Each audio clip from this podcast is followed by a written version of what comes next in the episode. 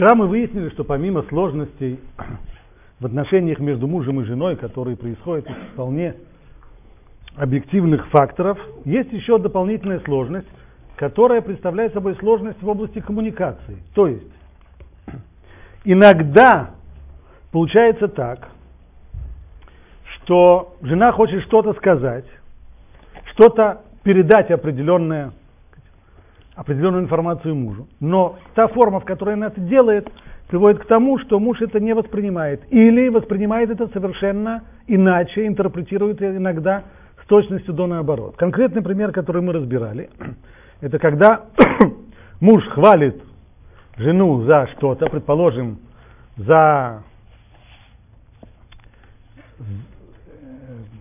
за хорошо сваренную, вкусно сваренную пищу, или приносит ей какой-то подарок, а она, вот это вот проявление чувств по отношению к ней, она это отталкивает. Говорит, ай, не, не морочь головы. Не... Или если при, приносит подарок, она еще может сказать что-нибудь такое, где ты взял, ты что вам на, на, работе раздавали или, или что. Муж воспринимает это как, безусловно, ошибку не безусловно, но очень часто обижается, потому что он воспринимает это как проявление ее недовольства им, то, что ей не нужно, не нужны его знаки внимания, и делает отсюда прометчивый вывод. Если так, то действительно знаки внимания ей не нужны, и зря, зачем, зачем зря потеть. На самом деле все наоборот, она хотела просто получить еще один знак внимания. Она хотела, чтобы муж ее еще к тому же убедил, что на самом деле этот подарок он не получил на работе, его не профсоюзная организация раздавала, а на самом деле он пошел и купил, и выбрал, и стоял в очереди, и деньги потратил. Все это для нее.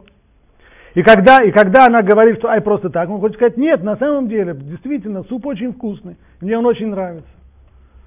То есть, она говорит одно, он воспринимает это иначе. Вот это будет сегодня наша тема, сложности, которые возникают из неотлаженной коммуникации. Когда люди говорят одно, на выходе идет что-то одно, а на входе воспринимается другим совершенно другое. Исходит это прежде всего из того, что люди разные, а уж тем более, поскольку одни из них мужчины, а другие из них женщины, то это уже приводит к очень серьезным сложностям в коммуникации. Мы уже говорили несколько раз, подчеркивали, что мужчины и женщины, они очень-очень разные. И большинство людей, в общем-то, с этим согласится, но насколько это на практическом уровне, какие это на самом деле серьезные различия, многие так до конца и не понимают. Я сам на личном опыте, оглядываясь сегодня на опыт своей собственной семейной жизни, знаю, как я очень часто делал ошибки только по непониманию того, что на самом деле моя жена хотела мне сказать и что от меня требовалось. Я приведу несколько примеров классических.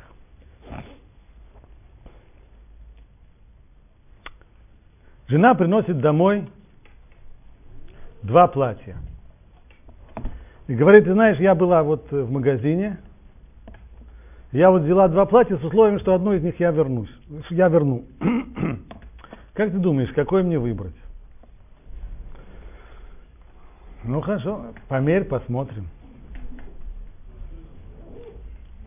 Она мерит оба платья, показывает. Ну, что ты скажешь? Он говорит, не знаю, какой тебе нравится, такой покупай. Хотя я говорил это в третьем лице муж, но я про себя рассказываю. Муж, который так отвечает, с точки зрения его функционирования как мужа, полный идиот. Теперь я постараюсь объяснить почему. И женщины, и мужчины, есть в них нечто подобное. То есть они время от времени покупают одежду. В этом есть некоторое подобие между ними. Но здесь оно заканчивается. Потому что цель, для которой муж и жена приобретают одежду, она совершенно, совершенно разная. Жена приобретает одежду с важнейшей для нее целью. И вообще старается хорошо одеваться, прежде всего для того, чтобы нравиться вообще людям, а прежде всего и в первую очередь своему мужу. Для этого все старания. Кстати, жена, которой муж не дает достаточно знаков внимания, и не реагирует на то, что она хорошо одета и хорошо выглядит, тем самым он подталкивает жену к тому, чтобы она искала внимание на стороне, чтобы на нее обращали внимание другие люди, не являющиеся ее мужем. Правда, когда речь идет о людях, которые живут по Торе, то здесь есть очень серьезный преграда, барьер, который не позволяет жене перейти этот барьер. Но, по крайней мере, она оказывается в состоянии достаточно э, нехорошем. Потому что она в этом нуждается, и она это не получает. И ей таки трудно. Так вот, когда жена приносит два платья для того, чтобы показать, а я ей говорю, считай, что я этим проявляю наоборот, что тебе нравится, то и покупай. Да, даже если оно дорогое, но все наоборот.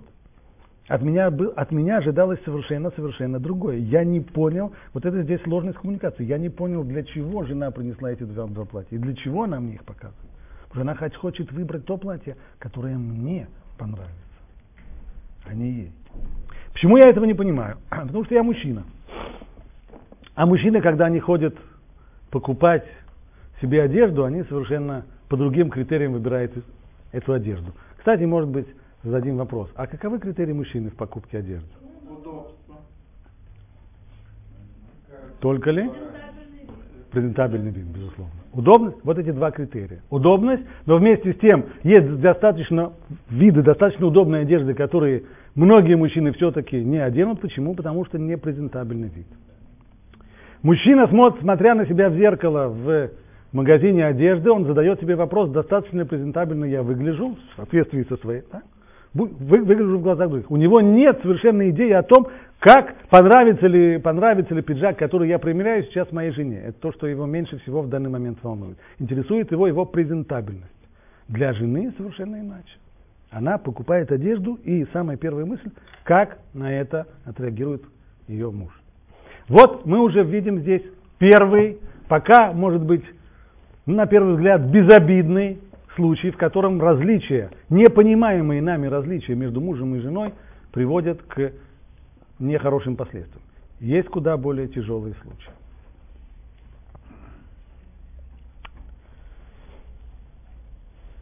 Непонимание этих различий.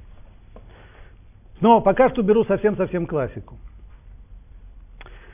По природе своей мужчины куда более педантично относятся к времени, к часам, к расписаниям и так далее. Женщина по природе своей э, к часам и ко времени относится куда более либерально. Не случайно Тора освобождает женщину от повелительных заповедей, связанных со временем. Почему? Женщина не в состоянии по природе своей жить по часам. Кстати, почему Всевышний так ее сделал? Есть ли у нас хоть какое-то объяснение? Женщина, помимо всего прочего, должна быть матерью.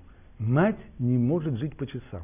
Очень часто приходится сталкиваться с педантичными матерями, которые превращают свою жизнь просто в адские муки, если они хотят таки да жить по часам. Ты не можешь быть матерью маленьких детей, живя по часам. Когда это ребенок, то ему сейчас как раз, сейчас ему захотелось это, а потом ему захотелось другое, а сейчас он не успел, а сейчас ему уже три раза сказали одеваться, потому что мама встает в 7 часов 20 минут, и в 7 часов 35 она уже должна выйти, она уже ребенку сказала, что нужно одеться. И пять раз она ему напомянула, а он приходит, а он с одной штаниной стоит, одну штанину надел и стоит и читает книжку. И крик до... Что ты кричишь? Это ребенок, он по-другому не может. А я должна выходить с работы. Должна выходить с работы. Твоя проблема. Не его проблема, а твоя проблема. Мать, которая хочет действительно жить по часам, имея детей и маленьких детей, она заказывает себе невероятно тяжелую, нервную, напряженную жизнь, которая будет ее изматывать.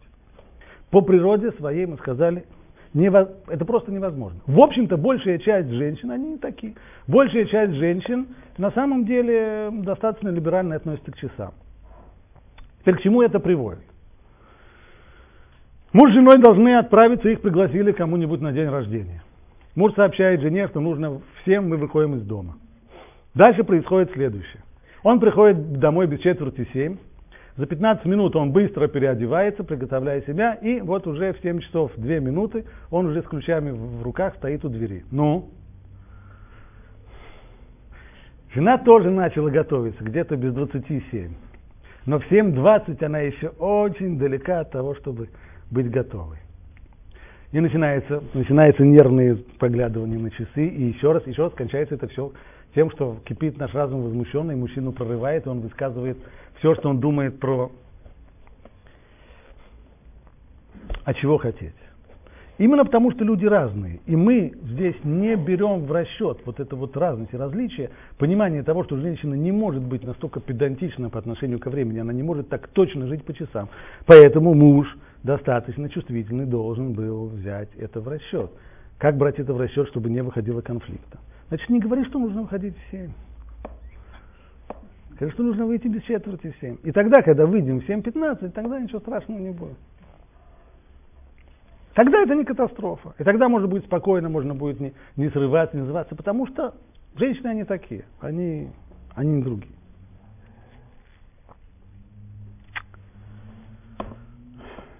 Еще одна ситуация.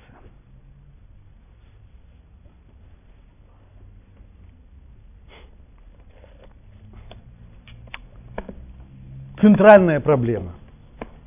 И это действительно центральная. Почему мужчине так важна презентабельность его вида?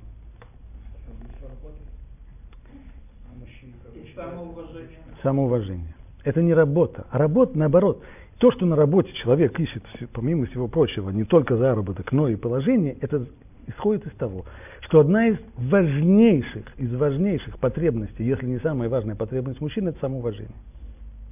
Это для него очень важно. В некоторых книгах написано, что это результат греха первого человека, когда первый человек, с одной стороны, он был венец творения, а в результате греха ему было сказано, теперь кот сведардар тацмех лиха адама отныне колючки и всякие, всякие так, сказать, колючие травки будут произрастать тебе земля, говорит Талмуд. Человек, когда это услышал, он был поражен до глубины души, он спросил, что же, а теперь я и мой осел, мы будем есть из одного корыта? Что Всевышний его успокоил. Нет, безата пехету халехем, в поте своего лица ты будешь есть хлеб. Так, ну сама одна мысль, что вот это вот спуститься до уровня почти, почти животного, это то, что его настолько потрясло. Так, может быть, с тех пор человеку действительно у него такая травма, может быть, не поэтому, но мужчине это очень важно. Самоуважение ему очень-очень важно. Как человек уважает самого себя? Когда он считает себя человеком значительным.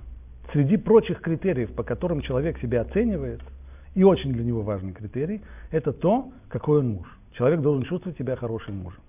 Чувствовать себя хорошим мужем – это значит ощущать, что я могу сделать свою жену счастливой. Поэтому для мужа очень важно, наблюдая за своей женой, видеть, что она довольна. И у нее хорошее расположение. А теперь к драгоценной половине. Она сделана совершенно из другого теста. Для нее вопросы самоуважения – не так важны. Для нее важно другое. Для нее важна живая связь с другим человеком. До некоторого времени с подругой, затем место подруги занимает муж. Каким образом женщина достигает вот этой вот живой близости с человеком? Во-первых, через, безусловно, через разговор. Но не просто через разговор. А знаете через что? Через жалобу. Через жалобы. Через жалобы. Объясняю. Прежде всего, женщина ощущает близость к другому человеку, и это для нее выражение близости к нему, если она доверяет ему свои тайны и свое неудовлетворение и свои жалобы. Она жалуется, мы не жалуемся каждому встречному поперечному. Не бывает такого, что встретив какую-нибудь соседку из э, дома напротив, начинает женщина останавливаться и начинает выливать на нее все свои жалобы. Не каждому, не всякому, а близким людям. И сам процесс, сам процесс раз, пересказа этой жалобы, он сам и создает ощущение связи с тем человеком, которому эта жалоба рассказывается. А уж тем более, когда этот человек слушает внимательно и выражает сопереживание и сочувствие, вот тогда женщина и получает необходимое для нее ощущение живой связи с человеком. Поэтому для женщины совершенно естественно в тот момент, когда муж пришел домой, Это пожаловаться ему на то, какой у нее трудный был день. Как было тяжело, как трудно было на работе. Как на нее идет начальник наорал совершенно, потому что она опоздала. Как, э, как, как, как дети вывели ее из себя и, и так далее, так далее. Она жалуется. Здесь уже конфликт. Почему? Потому что муж идет домой, и он мечтает только об одном – встретить дома жену, у которой улыбка, если не от ушей, от уха до уха, то по крайней мере, по крайней мере увидит, что она жизнью довольна, что у нее позитивный заряд. вместо этого он приходит домой и начинается просто бюро жалоб. И то ей плохо, и это ей плохо, и это. Когда он это ощущает, то это очень больно колет его самолюбие. Почему?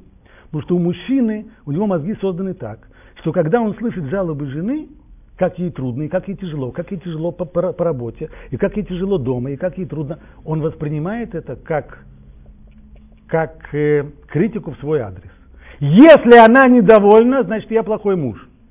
И тогда очень часто, когда жена Муж приходит домой, жена начинает жаловаться, как ей было тяжело, как, она, как, как трудно, и как после работы она с трудом успела сделать покупки, потому что нужно было забирать ребенка из школы, и нужно было привезти, и у нее гора посуды, и она не успевает. Муж говорит, ну я тоже! Что ты тоже? Он начинает оправдываться, что у него тоже времени нет. Почему так происходит? Опять у нас есть сложность в коммуникации разные протоколы. Муж понял, что жена его обвиняет в том, что ты мне ничего не помогаешь. Он начинает оправдываться, как ты ничего не помогаешь? Еще как помогаю? Я сделал то, я сделал то, я сделал, я вчера стоял в очереди, я вчера пошел в банк, я вчера... Да не в этом дело, она тебя не обвиняет вообще. Она просто хочет тебе пожаловаться. Но муж воспринимает это как тяжелое, тяжелое умоление его достоинства. Ему от этого тяжело. Если жена жалуется на жизнь, значит, он не может делать ее счастливой, значит, он плохой муж. И он тут же начинает оправдываться. А что от него на самом деле требуется? Сочувствие, вот и все. Есть еще другая группа мужей. мужей.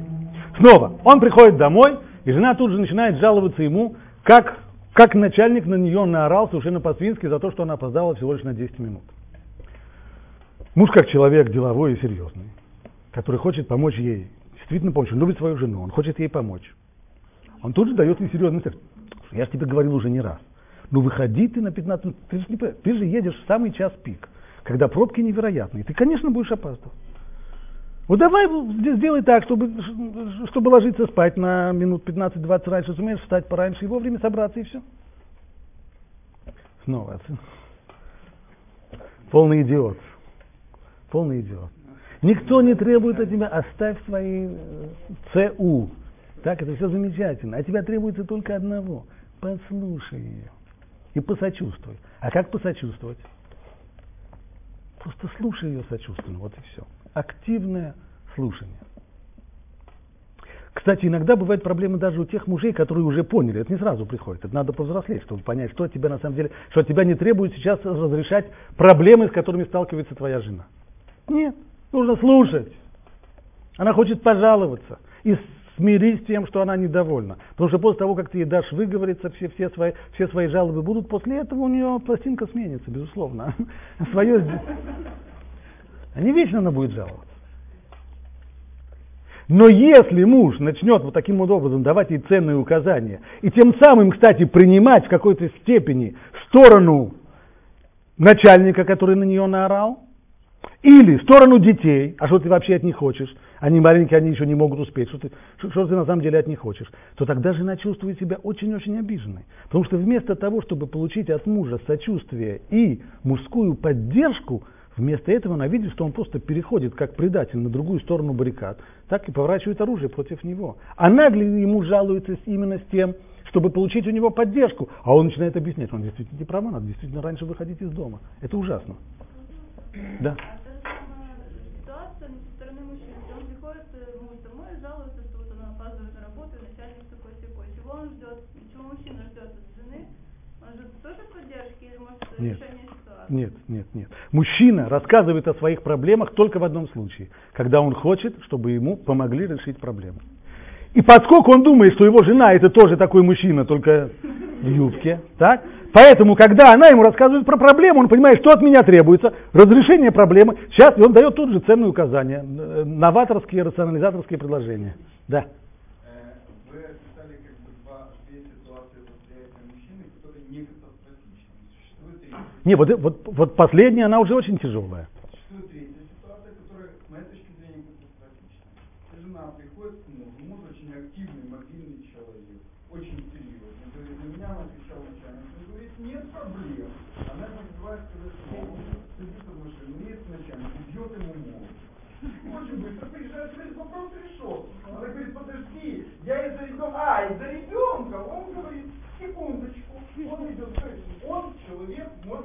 даже правильный. Но он видит. Он считает, Да, да, да. что теперь в результате э, женщина получила катастрофу. Завтра идти на работу к этому начальнику, а начальник с подбитым глазом. Теперь ребенок, которого она очень любит, получил по голове. За что? Э, э, теперь а мужа обвинить в этой ситуации вообще нельзя. Потому что он, он Вероятно. Вероятно, еще как вероятно. Наивно. Да, но вот человек из всего того, что мы говорим, мужа действительно следует обвинить, обвинить его в одной важной вещи. А именно, в том, что он не выучил как следует трактат, который называется «Жена».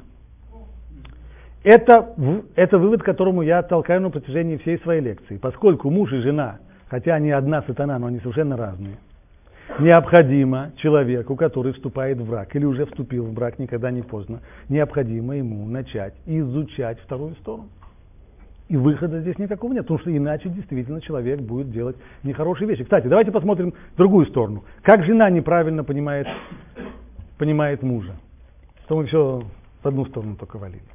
Есть мужья уже умные, которые уже настолько поумнели, что они уже ценных указаний и рационализаторских предложений не дают. А они действительно готовы свою жену слушать, когда она жалуется.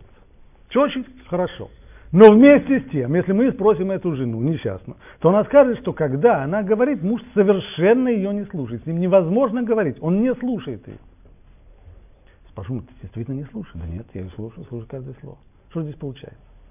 Дело в том, что у мужчины и у женщины совершенно разные формы выражения чувств. Женщины более экспансивны, это очевидно. Поэтому, когда женщины рассказывают про что-то ужасное, что произошло с кем-то на работе, ай, то мужчина никогда вот, вот никогда не сделает. Как мужчина реагирует? У многих мужчин, которые внимательно слушают свою жену, он чуть-чуть склонит голову, скажет, угу, это значит, он прислушался. Женщина это не понимает. И с ним говоришь, как об стенку горох просто. Речь не идет про человека, который слушает одним ухом, а другим глазом смотрит в телевизор. Нет, про который действительно даже телевизор выключил, газету отложил в сторону и слушает. Но он слушает так, как слушают мужчины. А она этого не понимает. Почему? Потому что она не выучила трактат, который называется «Муж». Не знает, кто такие мужчины. Да. Мы когда проходили тему разбирали подобную ситуацию, когда жена приходит и начинает жаловаться на начальника. И что делать при этом мужу, потому что это получается тоже Лошонара, ну, если Да, да. И было такое решение, что ладно, такие можно выслушать, но никак не отреагировать на то, что она говорила. Слушай, никак не отреагировать, не верить в то, что она говорит. Да? К сожалению, больш- такие праведные, праведные люди в этот момент, когда к ним приходит жена или ребенок жаловаться, чаще это бывает, правда, с детьми, а не, а не с детьми, то они начинают затыкать себе уши и говорить, это лошонара нельзя слушать, прекрати. А это тоже полный идиотизм. Праведный, но идиотизм. Потому что если человек пришел к тебе жаловаться, ему действительно нужно сейчас выговориться. Так что в данном случае Аллаха говорит? Хорошо, дай возможность человеку выговориться точно так же, как, знаете, бывает ситуация, когда у человека гнойник, ну так надо, гной надо выпустить. Нечего делать. Но что? Нельзя верить ни одному слову. Это уже другой разговор. Но не, не сразу же нападать на человека, который, который тебе жалуется, тут же все, прекрати, заткнись, лошонара нельзя, все. В особенности это с детьми очень плохо. Но отец идет к тому, А? Не да нет, в большей. Большинство части. Я не знаю, правду ли человек говорит или нет. Я знаю, что мне нельзя верить в то, что говорят плохое про другого человека.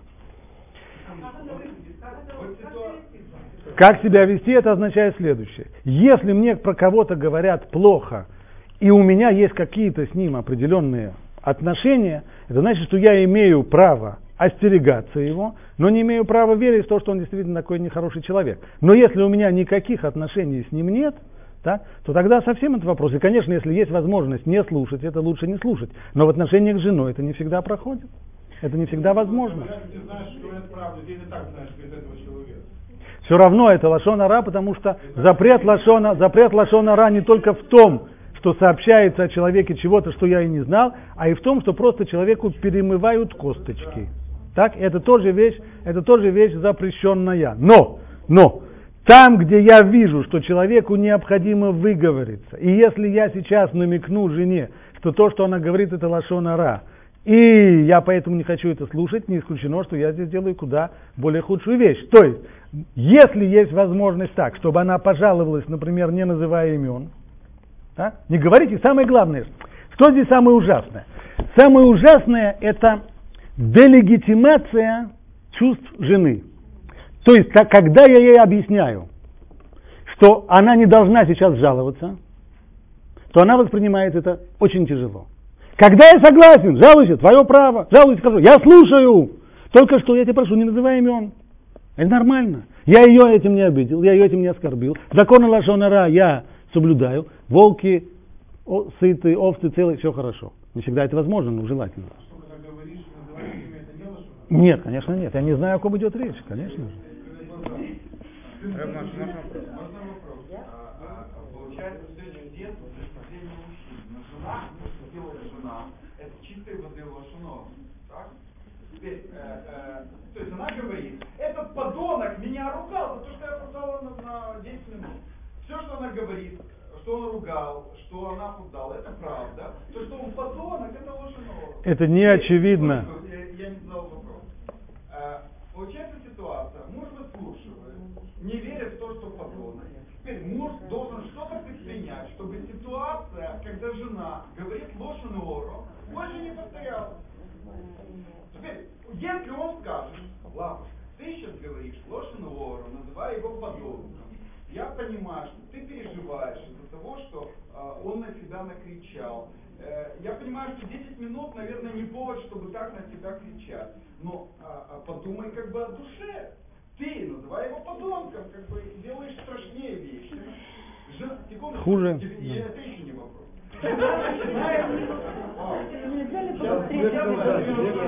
Я начинает сдерживать себя, и через 10 лет ей врач, кардиолог ставит диагноз кардионевроз и говорит ей, что это у вас потому, что вы сдерживаете. Надо орать, надо нервничать, проявлять нервы, и тогда вы будете здоровы. И человек получается в состоянии. Насчет- насчет- что я сказал с точки зрения кардионевроза, это абсолютно... Здесь- а, это- это- Здесь много, здесь, да, здесь много, здесь было много сказано и много. Но если разделить это на разные составные, то что касается этой святой веры в то, что человек обязательно должен орать, набрасываясь на других и выплескивать на них свой гнев, иначе он заболеет язвой желудка и, и кардионеврозом и так далее, и так далее, это одна из святых вер современной цивилизации, с которой Тора не согласна. Точка. Но это не наша тема, я поэтому сейчас не буду с ней спорить. Но это запрещено Торой, это запрещено Торой, Тора с этим не согласна од- однозначно. Однозначно. Первое. Второе. Второе. Нет ничего хуже, чем в тот момент, когда жена жалуется, в этот момент начать ей читать мораль про законы Лашонара.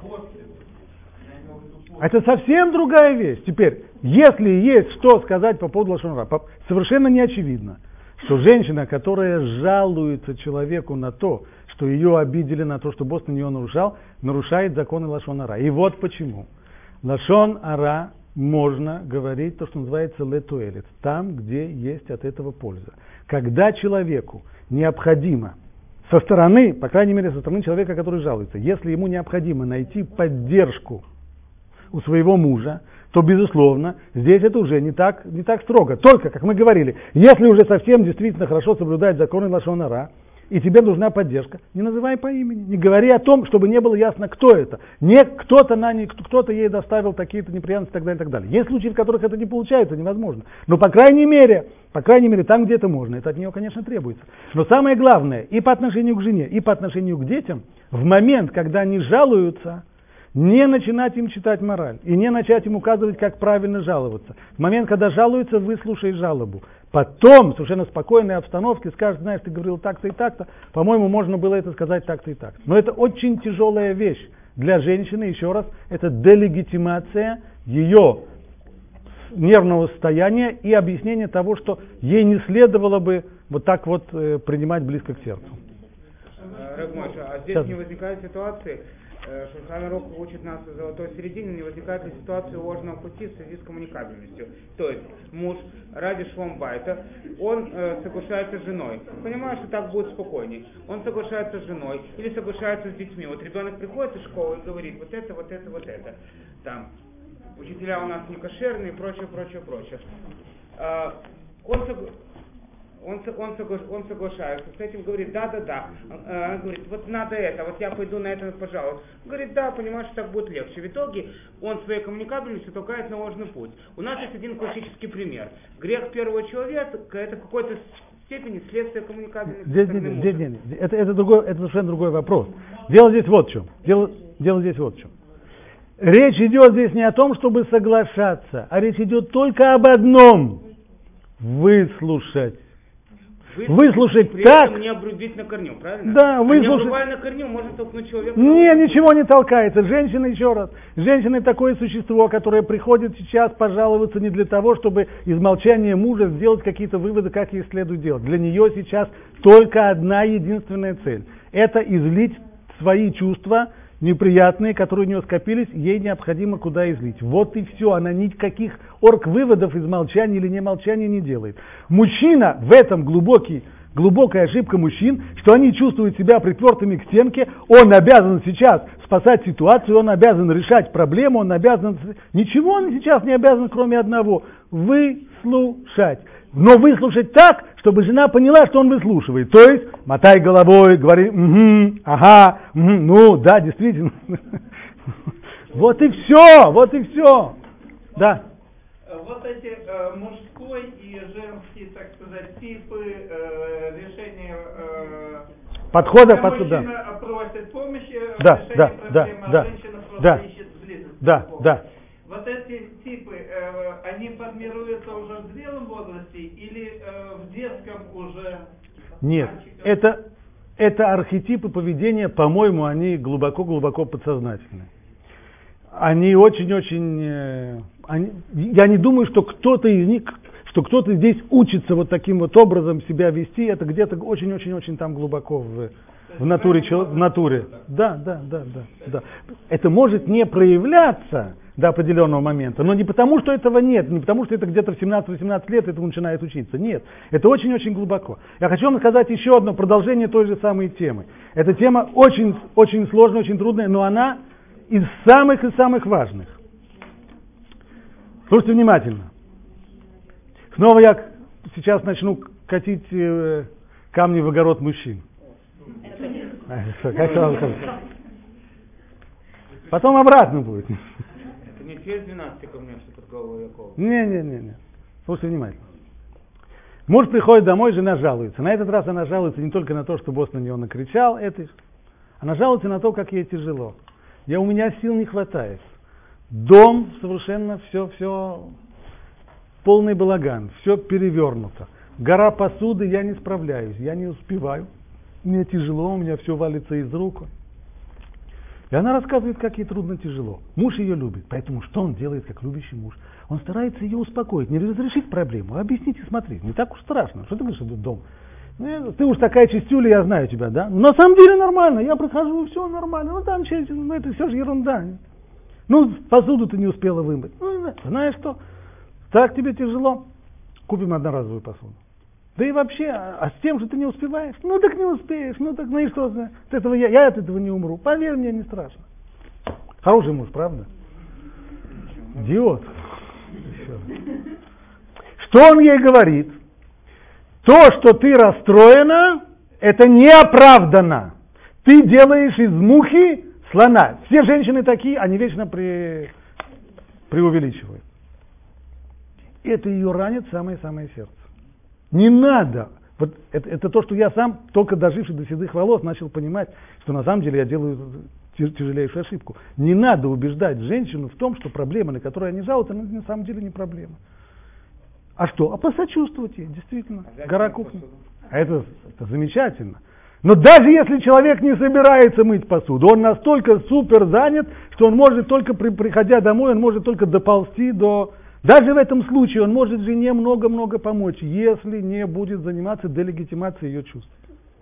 Чувства имеешь на это право. Хорошо, действительно. Да. Действительно, проблема. Что делать? Не преуменьшать, не убеждать в том, что проблема не проблема. Проблема действительно проблема. В тот момент, когда жена выплакалась, в тот момент, когда она уже пожаловалась, уже хорошо.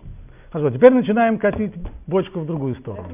Вопрос, что такое делегитимация? То есть это утверждение того, что необоснованные твои, твои нехорошие чувства, твои чувства необоснованные. Ты их не должна, ты не должна так чувствовать.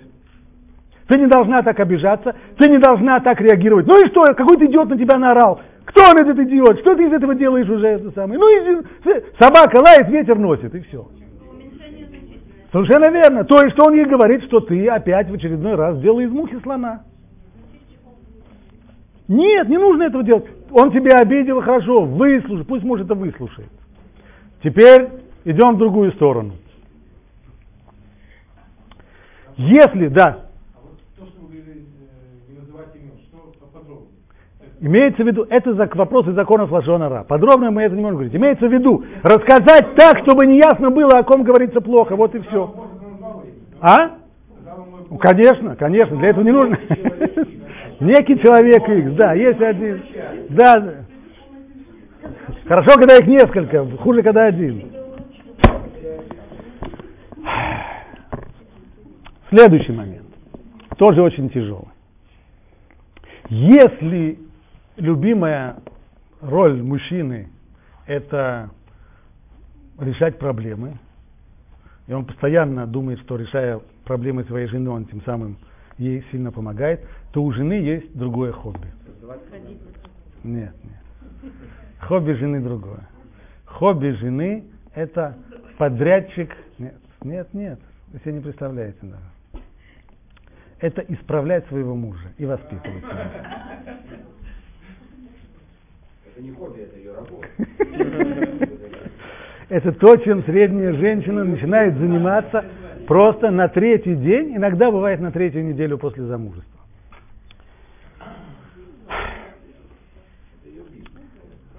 Почему? И снова, это не потому, что она такая стервоза. Это потому, что она женщина, и она своему мужу хочет только самого-самого наилучшего. И поэтому она проявляет о нем заботу. Но эта забота точно так же, как мы иногда в юности ощущали, что забота, которую проявляют о нас родители, она настолько плотная, что она начинает нас немножечко душить. Аналогичная заботу проявляют женщины. Они все время стараются что-нибудь улучшить своему мужу и его перевоспитывать. Муж входит домой, и сразу начинается первая лекция по воспитанию. Значит, во-первых, э, когда ты одеваешь э, тапочки, то туфли, вот не надо ботинки оставлять посреди комнаты. Ну, отнеси их вот туда. Не разбрасывай вещи, не... И пошло, и пошло, и пошло, и пошло, и пошло, и пошло, и пошло.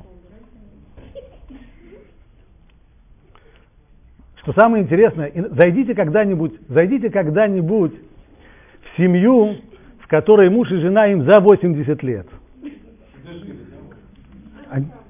Вы слышите то же самое? Сколько раз я тебе говорила?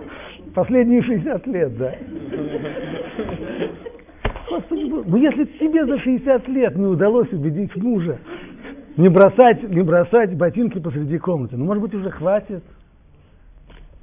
Вообще перевоспитывать взрослых людей, мы даже воспитывать детей можем с большим, с большим трудом, а взрослых людей перевоспитывать это, конечно, абсолютно потерянная вещь. И уж тем более, когда мы пытаемся перевоспитывать, то есть если есть кто-то, кто может повлиять на мужа, то из 5 миллиардов людей живущих или 6 миллиардов людей живущих на Земле, у собственной жены, жены есть меньше всего шансов на успех.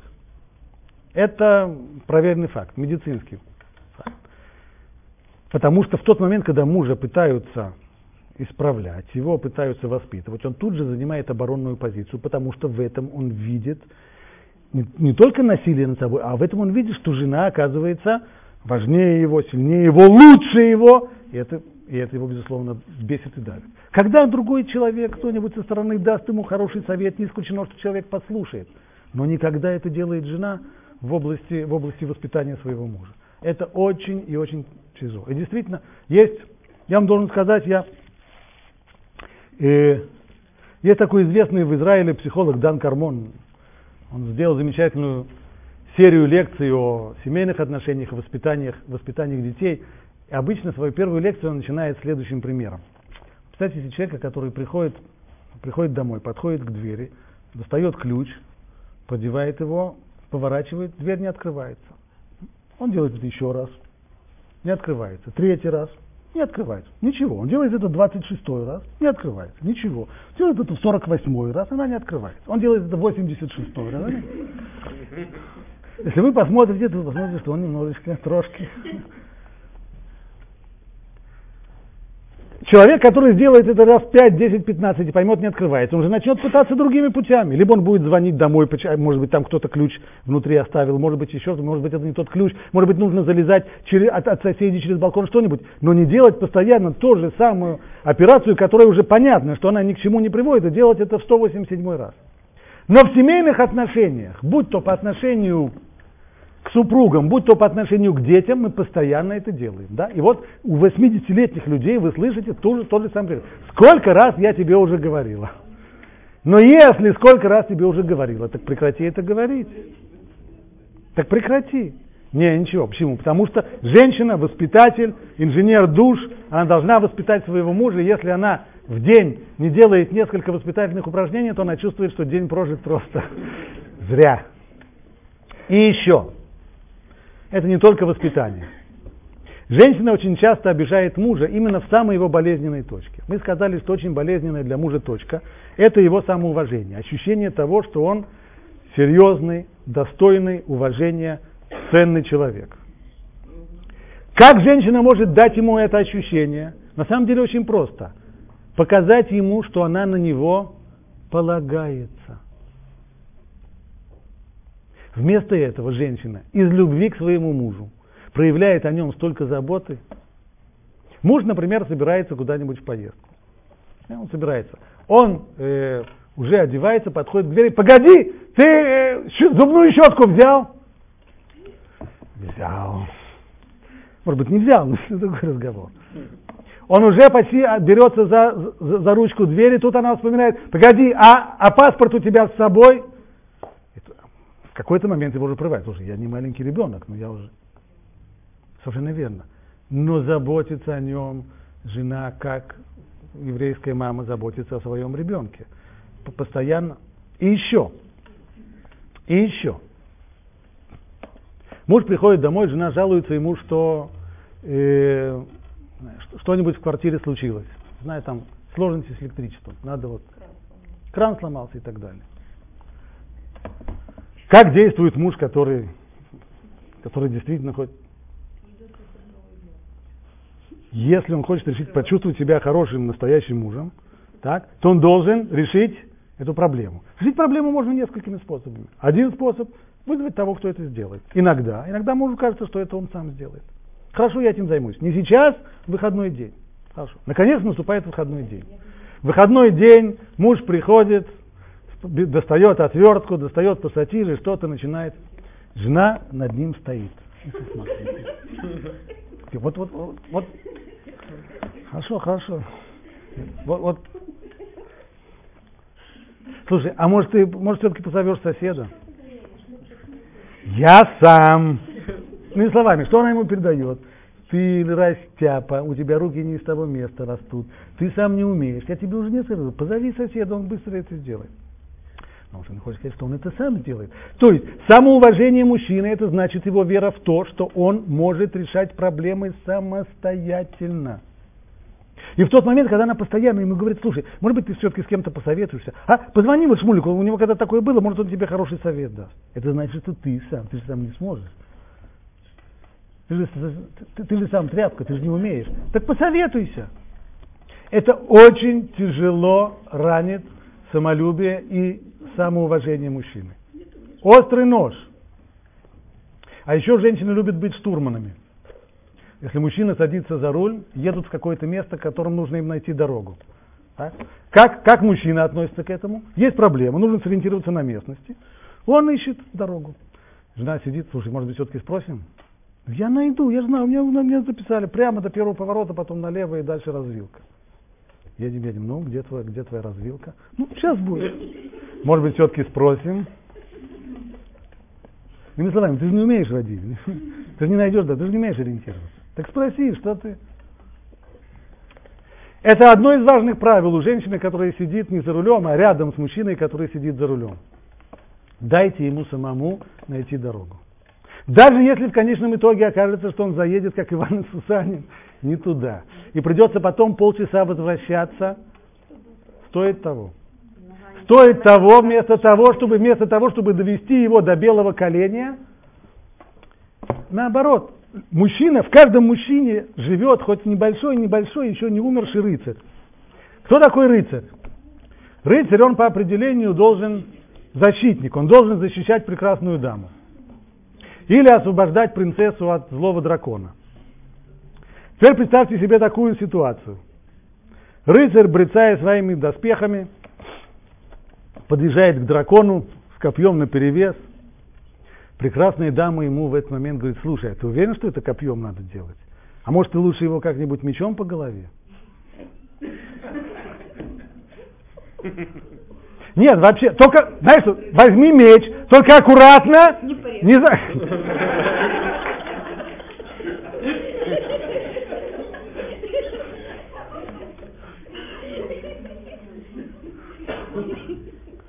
Или еще. А может быть его попрыскать аэрозолем?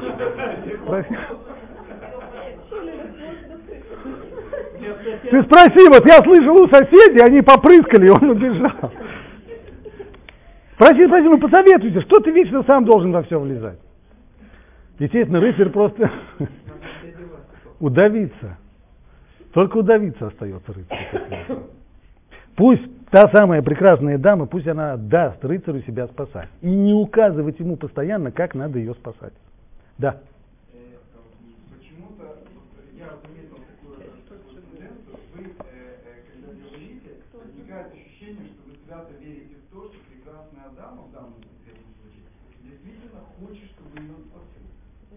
А э, зачастую, э, как бы, и современная психология об этом говорит, и как бы мой личный жизненный опыт, как бы это дело подтверждает, прекрасная дама очень часто хочет воспитывать рыцаря.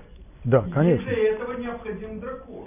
Если, не дай бог, рыцарь дракон порешит, эта прекрасная дама может только поверить. Это конечно. Потому что ей хочется проявлять заботу и. Совершенно верно. Но мы именно об этом говорим. Дело не в том, что да. Если у нее есть желание, ей не нужно, чтобы он побеждал. Ну, поэтому, именно поэтому я пытаюсь убедить женщину, чтобы она так себя не вела, о том-то и речь. Она хочет э, заниматься Хочет. Но она тем самым, но она тем самым разрушает свои семейные отношения. Вот и все. Так ей плевать, ну, Что очень плевать. Если- я так думаю, что если человек пришел сюда на эти лекции, то ему уже не плевать. Если бы ему было плевать, не пришел бы. Секундочку. О чем я говорю, что семейные отношения очень часто заключаются как раз в том, что женщине нужен муж, которого она будет исправлять, а другой муж ей не нужен. Нет, это неправильно. Почему? Это, глуб- это глубокая ошибка. Женщине нужен муж, который будет ее любить. Женщине нужен муж, который будет ее ценить. Ей это нужно, а не, а не предмет для воспитания. Это глубокие заблуждения современных психологий с моим большим к ним, э, у- да, со всеми, за всеми. Пусть они будут все здоровы, но э, давайте говорить реально, реально, а не теоретически. Реально, Женщине, Женщине нужен, безусловно, безусловно, самая глубокая потребность женщины в том, чтобы был у нее любящий, понимающий и ценящий ее муж.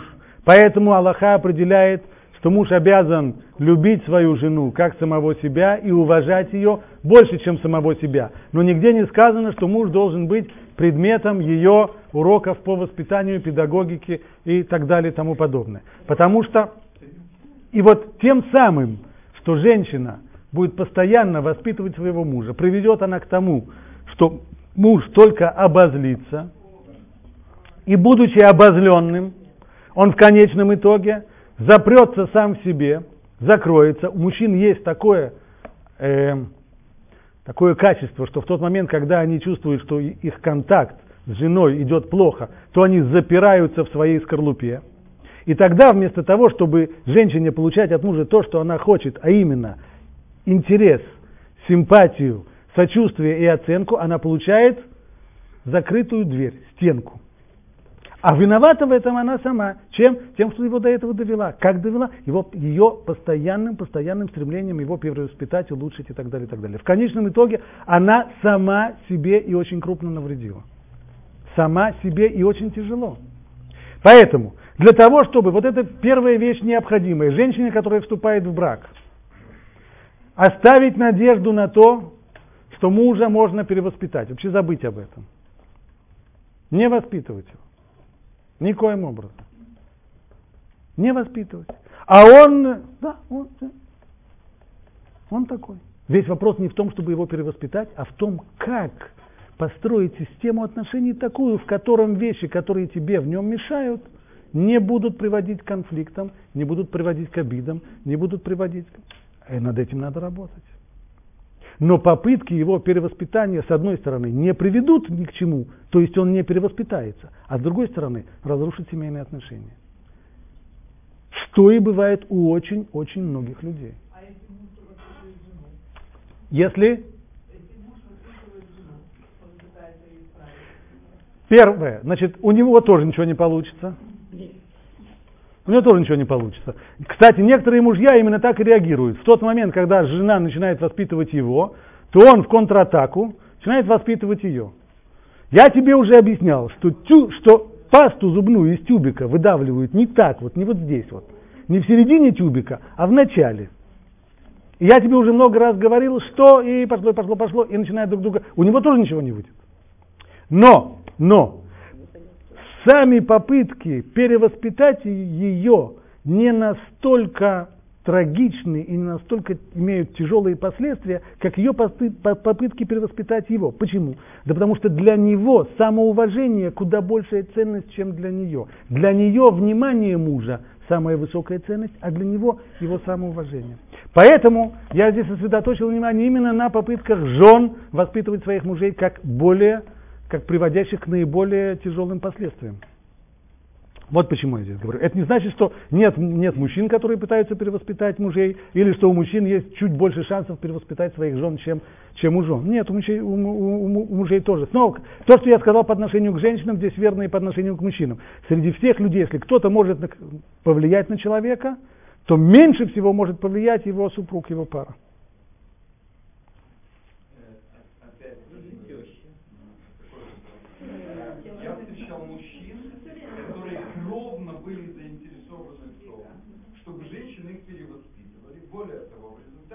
огромного числа попыток. Они наконец-то находили женщину, задачей, которая была ее воспитать. И люди живут в великолепном состоянии, семья великолепна, что она постоянно его воспитывает. Он искал ситуацию. Более того, человек совершенно незнакомый с психологией и так далее. Он говорит, мне нужен руководитель, пусть она мне говорит, что мне делать, я все сделаю.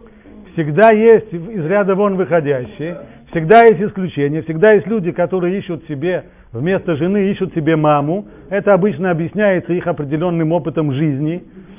Но большинство мужей не таких. Для большинства мужей попытка их воспитывать заканчивается для них очень тяжелым осадком, очень неприятными ощущениями.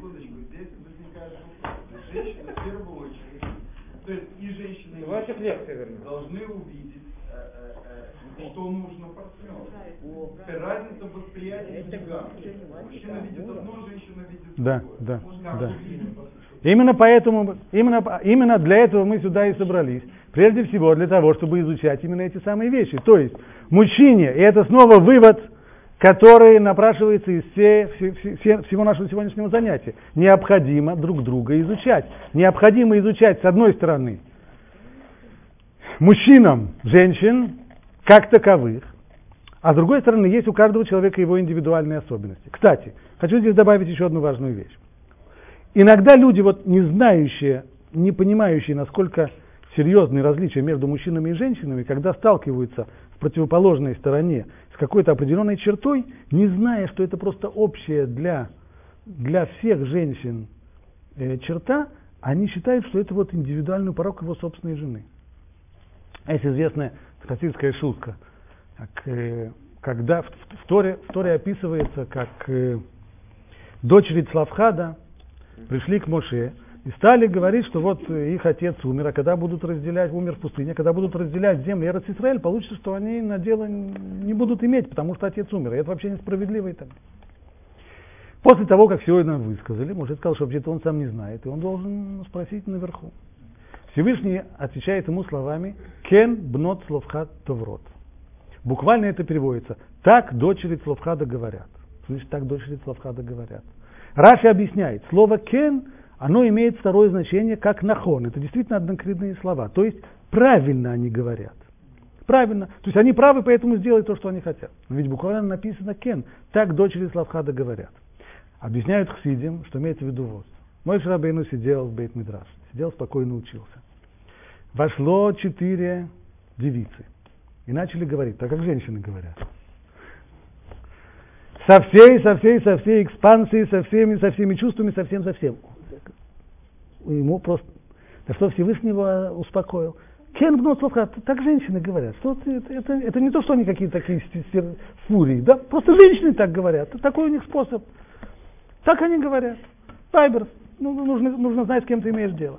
То же самое здесь. Если человек думает, что его жена, вот она такая, что она все преувеличивает, и она из всего делает из мухи слона, и любая-любая какая-нибудь сложность, она тут же превращает это уже в катаклизм мирового, мирового характера. Это не потому, что она такая, не потому, что ему так не повезло, а потому что женщины такие, так дочери Славхада говорят, это у них, это у них природа такая. И это необходимо знать, что очень многие очень многие вещи, которые мы ощущаем, и многие люди могут и в возрасте 70-80 лет сказать, что вообще-то, если бы им дали возможность второй раз начать жизнь сначала, они бы вряд ли бы женились или вышли замуж за того, с кем они соединили свою судьбу, поискали бы вариант получше, потому что думают, что им достался вариант не такой. На самом деле, в самом деле ошибка. Просто те самые черты, которые им не нравятся в другой половине, это черты, которые определяются тем, что вторая половина это просто другой пол. Как говорят, как говорят то вот в, в Талмуде, женщины нашим амбифный ацман. Женщины это вот отдельный такой народ. Отдельный народ, это совсем другое. Что это отдельный народ? Отдельный совсем отдельный. Если я, например, вырос в, я вырос в России, но я когда приезжаю на Украину, у меня нет ощущения того, что я попал какой-то совсем, потому что не так уж далеко. Да, Россия, Украина. Если, и у меня есть товарищ, который сейчас вот ездит в Китай, бизнес у него такой, то там это просто катастрофа, потому что все совершенно, не только что языковой барьер, а у них все, все по-другому. Все реакции, ты не знаешь, что от него ждать. Ты ему скажешь, как европейскому человеку, и ждешь, что он ответит тебе, как европейский, а он все наоборот. Точно так же бывает здесь между мужчиной и женщиной. Мужчина думает, что он сейчас скажет что-то такое, что жене очень понравится, а вместо этого видит, что у него просто стало каменное лицо. Потому что это действительно амбифный отсма, другой народ. Стало быть, если человек, который собирается делать бизнес в Китае, если он имеет, хочет иметь дело с китайцами, то у него, у него нет другого выхода, кроме как учить, что такое китайцы, трактат китайцы, да, понять, на что они реагируют и как и что. Иначе, иначе с ними каши не сваришь. Точно так же мужчинам и женщинам нужно это изучать. Как это изучать? Что значит это изучать? В Торе есть совершенно интересная заповедь, которая гласит так, что когда муж обручился с женой, его освобождают, даже если в этот момент случается война, его освобождают от армии. И не только что освобождают его от э, службы в боевых частях, но и в тыловых тоже. Почему? Наки и е лебейто. То есть он должен быть чистым только для дома. Никаких обязанностей. Первый год закладываются основы, фундамент семейной жизни. Он существует только для своего дома, то есть для своей жены. Чем он должен заниматься дома на протяжении целого года? Тора говорит очень просто, двумя словами. Весимах – это что? Должен он радовать свою жену. Вот так все просто. Теперь весь вопрос, это сказано в Торе. А какое практическое объяснение? Что значит, как радовать свою жену? Если спросить мужчин, основная масса мужчин понесет, как обычно, чушь. Спросить, как радуют жен? Я получал на самые-самые невероятные, нелепые ответы. Один говорит, нужно ей покупать подарки, другой говорит, нужно ей приносить цветы, третий скажет еще что-нибудь. Но вот если спрашивать женщин, каким образом можно их порадовать, и что нужно сделать такого, чтобы женщина обрадуется, оказывается, что большая часть женщин говорят совершенно элементарную и простую вещь, а именно, нужно с ними говорить. Сто процентов. Говорить с ними. Вот чтобы вы знали, это простая элементарная вещь, мужчины об этом понятия не имеют не имеют такого элементарного простого понятия, не имеют. Опять же, у мужчины подход к разговору, к речи чисто утилитарный. То есть, когда мужчина открывает рот для того, чтобы э, с кем-то поделиться информацией или попросить кого-то, чтобы ему помог. То есть для него речь это средство для достижения определенных целей. Для женщины все наоборот. Для нее беседа это цель. Как говорит Талмуд, 10 кавов бесед спустилось в мир, 9 из них взяли женщины. То есть для женщины беседа, общение с помощью речи – это не средство получения информации, не средство объяснить кому-то, в чем я нуждаюсь, а беседа, она самоцель. И иногда, быть может, то, что, то, что женщина заводит определенное знакомство с кем-то, своей подругой, не столько не беседа нужна ей для того, чтобы была подруга, а подруга ей нужна, чтобы было с кем побеседовать. Совершенно верно.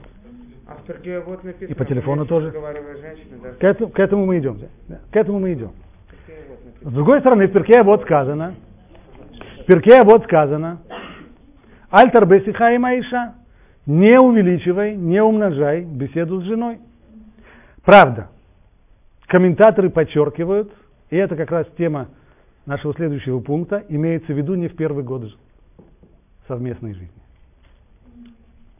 Вот это я хочу что объяснить.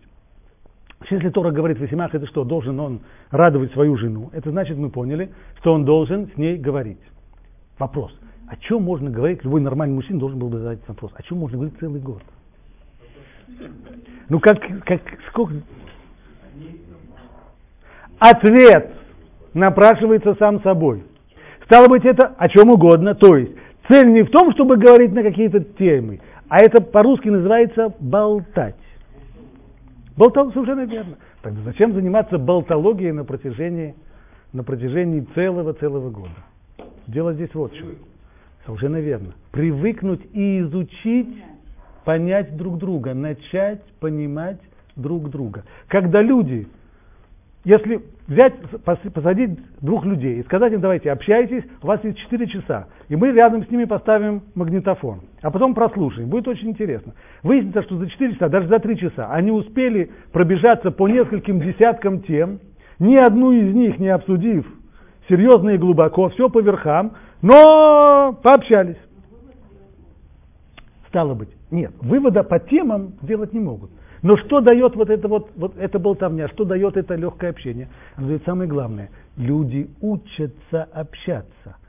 Муж, когда общается таким образом с женой, он учит первая вещь, идет разведка боем. Он вдруг выясняет, что какие-то слова, которые он говорит, приводят к тому, что она встает на дыбы. Что-то ее обижает, какие-то выражения ее обижают, какие-то идеи ей никак не приемлемы, она просто сразу, сразу начинает всеми четырьмя рука- руками, ногами набрасываться на это. Он уже знает, что вот это вот болевые точки, это не трогать, об этом не говорить. Более того, он видит, что на, наоборот ей доставляет удовольствие. Он видит, как она выражает удовольствие. И он видит это не только на ее словах, а что очень важно, при этом он изучает неосознанно, но подсознательно изучает язык телодвижений. Как ведет себя жена, когда что-то ее нервирует? Она это не осознает. Но руками и ногами человек, которого что-то нервирует, руками и ногами он что-то делает. Так? Мы, например, нам всем очень хорошо известен язык, язык телодвижений собаки. Мы все знаем, что когда собака, когда собака крутит хвостом, что это означает, когда у нее хвост трубой, что это означает. Там все просто. Но также необходимо изучать язык телодвижений и людей тоже. И в основном это делается не сознательно, а подсознательно в ходе вот этого общения. И если люди на протяжении года, на протяжении года, вот таким образом много общаются, то в результате они способны дойти до такого уровня взаимопонимания, что в дальнейшем, в дальнейшем им не понадобится много говорить друг с другом. Почему? Потому что они будут понимать друг друга с полуслова. Об этом-то говорят мудрецы. Альтар бесиха и маиша. Ты не увеличивай беседу с женой. Имеется в виду со второго года. Если ты много-много с ней болтал первый год, тогда во второй год вам не придется вести целые, целые длительные-длительные беседы, потому что тогда уже настолько хорошо люди друг друга понимают, что иногда им даже и говорить не нужно, им с одного взгляда они друг друга поняли, одна, а иногда и без взгляда. Иногда люди, которые действительно муж и жена хорошо-хорошо друг друга понимают, они могут находиться в разных комнатах. Он сидит в своей комнате, она в своем. Оба слышат, как пришел сын и что-то говорит. Я уже знаю, что моя жена чувствует в этот момент? Я не вижу. Я не вижу ее лица. Я не вижу ее рук. Я не вижу сейчас языка телодвижения. Но я четко знаю, что она сейчас чувствует, потому что я ее всю изучил. И у нас есть полное взаимопонимание.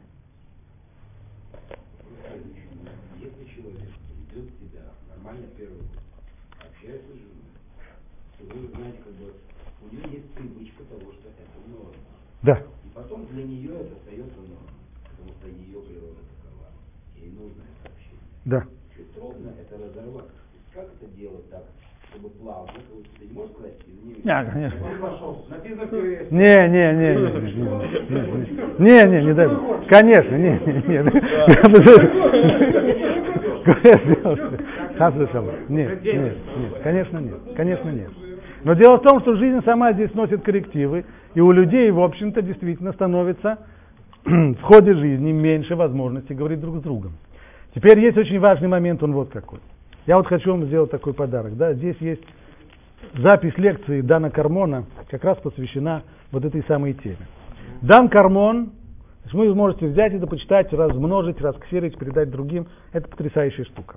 Дан Кармон утверждает следующее. Он вообще-то практикующий психолог. Поэтому он утверждает следующую вещь. Люди, которые сначала сделали так, как Тура от этого хочет, то есть они целый год очень плотно-плотно общались, и в результате у них коммуникация налажена, и в результате они не, нет у них недопонимания, и они не пере, нет проблем с перекодировкой тех самых передачи чувств и информации, которые есть, они не ошибаются друг в друге, у них все хорошо. А если люди этого не сделали? И если люди с трудом успев жениться, тут же окунулись в обычную бег жизни, и в результате этого бега средний человек сегодня общается со своей женой 17 минут в день, это э, а, кстати, в эти 17 минут на какие темы он общается? Исключительно бытовые и технические. Исключительно бытовые и технические. Вот. И, конечно же, в результате этого люди друг друга с трудом понимают, очевидно. И поэтому неправильно понимают и неправильно интерпретируют многие слова, сказанные друг другом, и ссоры, и сложности, и трудности. Что он говорит? Давайте сделаем этот первый год искусственно. Ты уже женат 20 лет, не страшно. 21 год, никогда не поздно начинать. И вот здесь у него есть практические, практические указания по тому, как нужно приступить вот к этому, как он называет его, институту семейной беседы. Назначить просто вот э, волевым актом, что, не знаю, каждый понедельник в 9.30 вечера, очень важно, чтобы это было вечером, когда дети уже не мешают. Еще очень важная вещь. Это правда, когда Дан Кармон записывал эту лекцию, еще не было мобильных телефонов, он был просто по телефону. Да? Отключить телефон. Точно то, что мы с вами делаем, когда мы заходим сюда на лекцию, чтобы у нас получился контакт. Необходимо, чтобы не было телефона. Потому что если, потому что если телефон звонит, и дело не в том, а люди некоторые думают, что если они поставят телефон на виброзвонок, то уже все хорошо. То есть соблюдается при этом приличие, потому что не звонит телефон посредине, посредине лекции и так далее. Да, приличие соблюдается, но контакта нет. Потому что в тот момент, когда я хочу сказать что-то важное и нужное, в этот момент позвонил телефон, а когда звонит телефон, мы все становимся по стуке смирно, и мы просто обязаны, обязаны на него ответить. Ну, как так? Он же звонит. Как типичная, типичная сцена. Я сам в этом виноват. Мы должны, мы должны, жена должна со мной поговорить. Серьезная, серьезная проблема, серьезное важное дело. Она ко мне подходит, я... Она говорит, мне нужно с тобой поговорить через пять минут. Мне нужно с тобой поговорить. Я понимаю, что я могу сделать. Ну, что ты можешь сделать? Ты можешь сказать, жене ты можешь сказать, что я сейчас с тобой не могу говорить. А телефону ты можешь сказать, извини, я сейчас... Не, не можем. Представляешь, магическая сила. Человеку, который стоит перед тобой, глядя тебе в глаза, ты ему можешь сказать, извини, я сейчас занят, я не могу. А телефону в 10 раз труднее. Сложно. Вот, вот он просто вот такой вот требовательный к себе приковывающий идол. Просто идол. Поэтому, именно поэтому, когда, когда я хочу контакта, я хочу не просто, чтобы поставили на неслышимый виброзвонок, а чтобы выключили его совсем, чтобы контакт был. И вот эта вещь очень хорошее и очень нужное. И объясняет здесь Дан Кармон, как это сделать на практике, как сделать так на пятый, десятый, двадцатый год, год жизни, чтобы начать понимать друг друга, то есть попросту время от времени вот так вот установить время, когда будем болтать, будем говорить на различные темы. Желательно темы, безусловно, не бытовые, на те, которые общаемся просто так, с тем, чтобы наладить хороший, хороший и безошибочный контакт. Вот я вам передаю эту. А? Я теперь до старости в нашем классе. Наоборот, это мне сказать? Можно последний вопрос? Да. На секундочку от быта все-таки вернуться в Ганеден, если бы первый человек не предпочел индивидуальный сон коллективному общению, может быть, жена бы не общалась на Хашу? Урок закончен. Когда у нас следующая лекция? Это Шимшин сказал, он не знает. Вы знаете, Рамыш? Вы Почему Шимшин не знает? Семинар. Не, у меня, у меня уже нет, я Нет. сегодня уезжаю. До семинара. Семинар, до семинара. Э, в Киев? Нет, я не буду в Не, Киеве. не вы. Я в Киеве сегодня утром У буду. нас будут лекции? И я это точно не знаю, я, я это выясню, вам дам не сообщать. Какую? По Рамхалю мы делали. Я, я проверял и передал результаты Шимшину. Кроме тех, которые вот сдавали... Нет. Кроме тех, которые сдавали Равгрилюсу. А я вам давал через э, Равдови, да. Все, все, все оценки, которые, те, которые я получал, я их передал, и оценки у Рабшимшина были. Я не начал читать.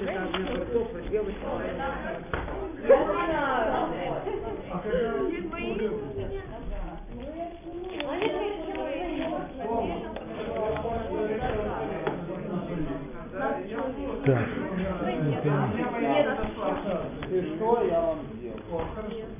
Я вот сделаю, Оля уже буду говорить. Оля.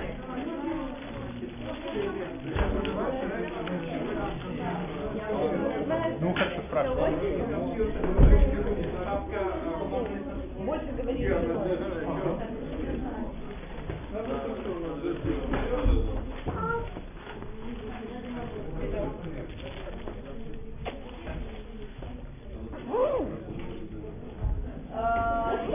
для спикеров, отвечающих государственного Симпсона, если у кого-то еще появится, что называется, Россия записала.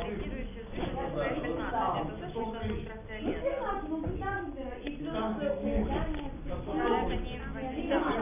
Да, да. хотела узнать. А, это еще насчет э, страшных, если по Рикошету. У человека, например, есть несколько направлений, по которым там он работает. С одной стороны, там пытается совершенствовать соблюдение шаббата, с другой стороны, кашрут, с третьей стороны, ставить характер. Эм, Всевышний с ним рассчитывается как бы по каждому направлению. Я имею в виду, э, например, э, он или утяжеляет его воспитание там, в области соблюдения шаббата, или облегчает, в зависимости от того, насколько он старается, по каждому направлению или в целом.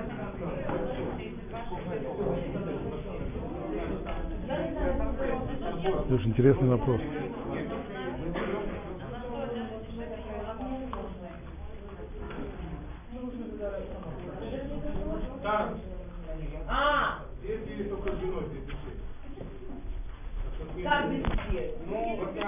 Скорее всего, снова я,